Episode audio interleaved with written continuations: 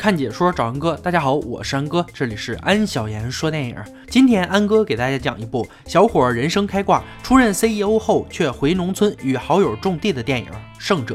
废话不多说，让我们开始说电影吧。小挂是个六年级的学生，父亲因为借了一万卢比补贴家用，放款的人每周都会到他家里催债。面对催款人恶劣至极的态度，小挂的父母只能陪笑。从那时起，小挂就暗暗发誓，将来一定要出人头地，赚到数不清的钱。长大后的小挂逐渐展现了自己的天赋。这天在学校发现自己的父亲正在被人羞辱，小挂很生气，后果自然很严重。来到球场，终止了正在打球的众人，将以训斥他父亲为首的一群人一顿暴打。那场面仿佛是叶问来到了幼儿园。完事后，死党才告诉他认错人了。闻言，小挂扭头就走，顺便摆了个 pose。被打的人是敢怒不敢言呀。小挂的父亲还是还不上欠的贷款，但在捐助穷人这件事上却很大方。这也是小挂以自己父亲为榜样的原因。小挂考进了印度远近闻名的大学。入学会上，校长庄重地在台上发言，他很尊崇“失败是成功之母”这句话。随后，校长让新生们可以踊跃发言，小挂就没惯着，上台就是一顿叭叭叭。直接就否定了校长的言论。他认为来到这里就应该把胜利当成唯一目标，怎么能以失败为荣呢？何况校长你自己也不成功啊，成功是没有句号的。而校长你这么多年还是校长，这不是自己把成功的路封死了吗？发言完毕，获得全场人的掌声。校长是咬牙切齿目送小挂离开，这次也让小挂出尽了风头。这也就意味着小挂成功在校园里赢得了交配权。有女性的青睐，自然也有男性看不顺眼。阿杰找上了他，并告诉他自己入学时名列前茅，并告诉他如果拿成绩和自己相比，恐怕就要体会到失败的痛苦了。说完，潇洒离去。小挂对此嗤之以鼻。与此同时，小挂看到了让自己心仪的女神，随即大献殷勤，但女神貌似对他并不感冒。小挂意识到，太过优秀可能也不是一件好事，自己需要低调一点儿。课堂上，老师在黑板上写下一个非常难的方程式，要解答出这个题目，可能要几个月，甚至一整个学期都不会有人解出来。但如果有人能将此题解出，那他的照片将刊登在大学杂志上。而这个人会在每年的这一天受到祝福，但是对小瓜来说，这可太简单了。但他并没有声张。回到宿舍，舍友呆瓜也在解题。小瓜以希望早点关灯睡觉为由，三下五除二就将题目解答完毕。在老师问到是谁解出此题的，小瓜将呆瓜推了出去。呆瓜也不客气，后面只要是黑板上出了难题，小瓜便解出答案，然后由呆瓜上台接受鼓掌，这让自负的阿杰很不爽。呆瓜是天才，这件事慢慢传了出去，很多女同学以此题为由和呆瓜套近乎，这其中就包括小挂的女神。女神竟然来到宿舍约呆瓜喝咖啡，而这个呆瓜还拒绝了。小挂心里是神兽奔腾啊，他一看这可不行啊，谦虚过头了。只是终究包不住火，面对询问的人越来越多，呆瓜兜不住了，于是将同学们叫到了一起，告诉他们方程式是小挂解出来的。这下小挂的名气突飞猛涨，形象变成了谦逊而不失优雅的大天才。女神也对他动心了，呆瓜不失礼貌地插上一腿，成为了二人之间忠实的大电灯泡。于是三人开始了快乐的大学生涯。很快考试成绩出来了，小挂毫不意外的第一名，稳压阿杰一头。这可让阿杰非常不爽了。这天，阿杰的父亲找到小挂，他是一名国会议员。他找到小挂的目的很简单，就是希望小挂能让儿子阿杰得第一，因为自己一向优秀的儿子没得过第二。这突然冒出来个小挂，都让他抑郁了。你要多少钱？说个价就完了。小挂肯定是不愿意呀，自己是谁呀？主角啊！你说怎样就怎样，那我主角的面子搁哪？议员一看文的不行，那就来武的吧。随后自己带来的十来个保镖就被小挂一顿收拾，飞上天的、地上滑的、撞车上的、飞树上的，场面是惨不忍睹。议员无奈，只得灰溜溜的撤退。很快，小挂一行人迎来了毕业季。这天，呆瓜很高兴地告诉小挂，自己找到了一个月薪二十万卢比的工作。二十万啊，你见过没有？小挂表示，我真替你高兴。随后，千年老二阿杰又找到了小挂，告诉小挂自己找到了一份年薪一千万的工作。一千万啊，你见过没有？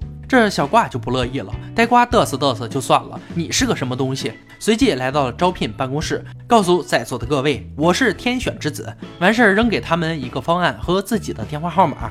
这边阿杰正因为自己打败小挂开派对呢，随后被告知小挂成为了他应聘那家公司的 CEO。阿杰当场就疯了，这还开什么派对？开派对？阿杰得想办法了呀！再这么下去，自己就要完了。于是他派人偷到了小挂储物柜的钥匙，完事儿将钥匙扔在了档案室，捏造了一个小挂偷试卷时不小心将钥匙丢在那里的犯罪现场。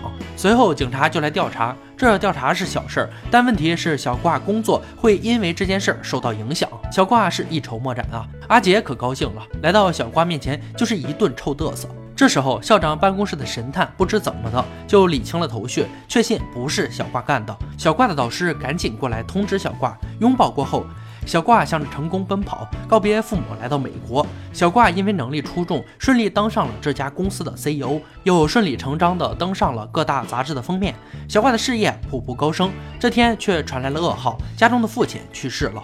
得知这一消息，小挂赶紧回到家中。举行完父亲的葬礼后，小挂的心态发生了变化，不再只向前看了。当然，现在的钱对他来说也只是个数字罢了。随后，小挂的老同学以及导师纷纷安慰他。一名同学说漏嘴，提到了呆瓜。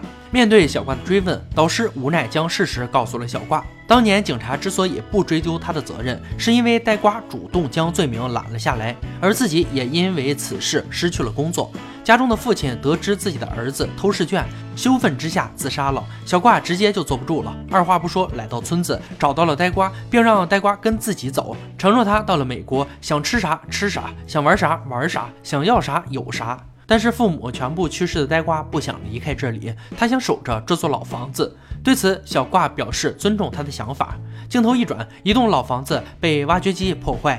原来一家能源公司在附近海域发现了天然气，要在这里铺设管道。这样的话，这片区域就不能住人了。为了赚钱，能源公司是无所不用其极，强拆、恐吓、威逼利诱。最过分的是，他们通过关系切断了附近村民的粮食销售渠道。这一下可就致命了，粮食卖不出去，一年的辛苦劳作白玩了。村民们无可奈何，只得搬离这里。每年可以收成三次的土地也因此荒废。小挂听后，心态发生了变化，想改变这一切，对呆瓜来说犹如登天。但自己不一样啊，自己是主角，自己是 CEO 啊，自己有钱。这件事，女神当然要掺和掺和呀。虽然自己的地位好像发生了变化，但三人之间总得有个电灯泡嘛。小挂几人凭借自己的能力和能源公司来回周旋，但效果一般。毕竟人家那么大的企业，哪能说扳倒就扳倒？于是乎，小挂决定拿出自己收入的百分之九十，用来给村民们建粮库，并购买现代化的设备。而自己因为商业明星的身份，小挂又吸引了很多人前来体验生活。这农业和旅游业齐头并进，不得不说，小挂的商业头脑真不是盖。此事一出，便被媒体大肆宣扬。而身处对立面的能源公司，在巨大的社会舆论压力下，不敢再轻举妄动。而后，在银行做主管的阿杰得知此消息后，虽然还是看不惯小挂，但这不影响他发善心蹭热度。通过职务之便，收集到了能源公司老总利用天然气项目进行金融犯罪的证据。这时候釜底抽薪，让能源公司猝不及防，老总被捕，这场没有硝烟的商业战争结束。小挂成功帮助好友赢下了土地，受到了万人敬仰。影片到此结束。这部电影时长近三个小时，故事细节描述非常清晰。前半段秉承着印度神片的传统，主角战力爆表，让安哥一度认为这是一部开挂片。但后半段切切实实涉及到了农民生存意义和现状。前面浮夸的人设给后面故事进行了完美的铺垫。朴实的农民，美丽的土地，很憋尿的一部印度电影。喜欢的小伙伴可以去看看哦。好了，今天解说就到这里吧。喜欢哥解说，别忘了关注我哦。看解说找恩哥，我是山哥，欢迎大家订阅我的频道，每天都有精彩视频解说更新。我们下期再见。